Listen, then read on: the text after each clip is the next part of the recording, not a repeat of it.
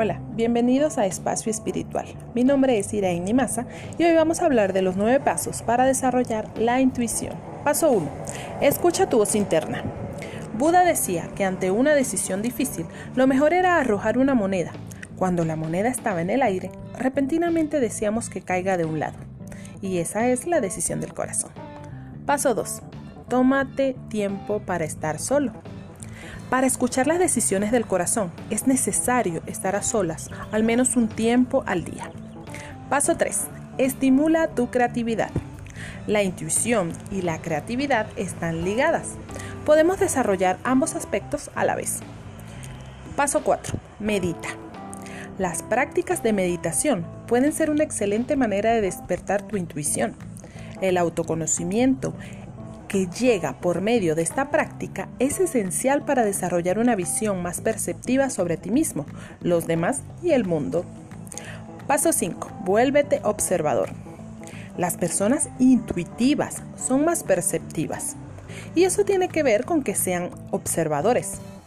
Observa todo lo que pasa a tu alrededor, cosas que te resulten sorprendentes, novedosas o extrañas verás cómo comenzarás a encontrar coincidencias y conexiones sorprendentes en tu vida diaria.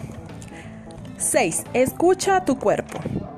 El cuerpo, la mente y el alma son un todo.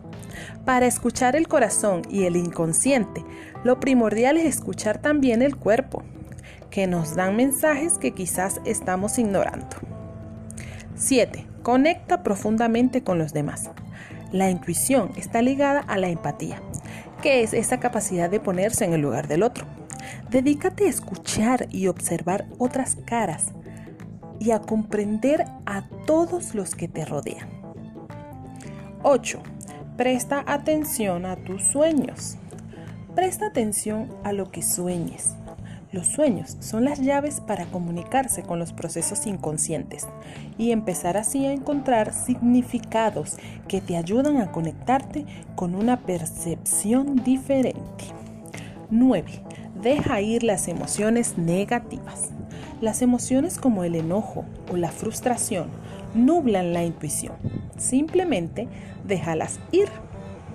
Espero que todos estos pasos te sirvan y te ayuden a desarrollar esa intuición que todos tenemos.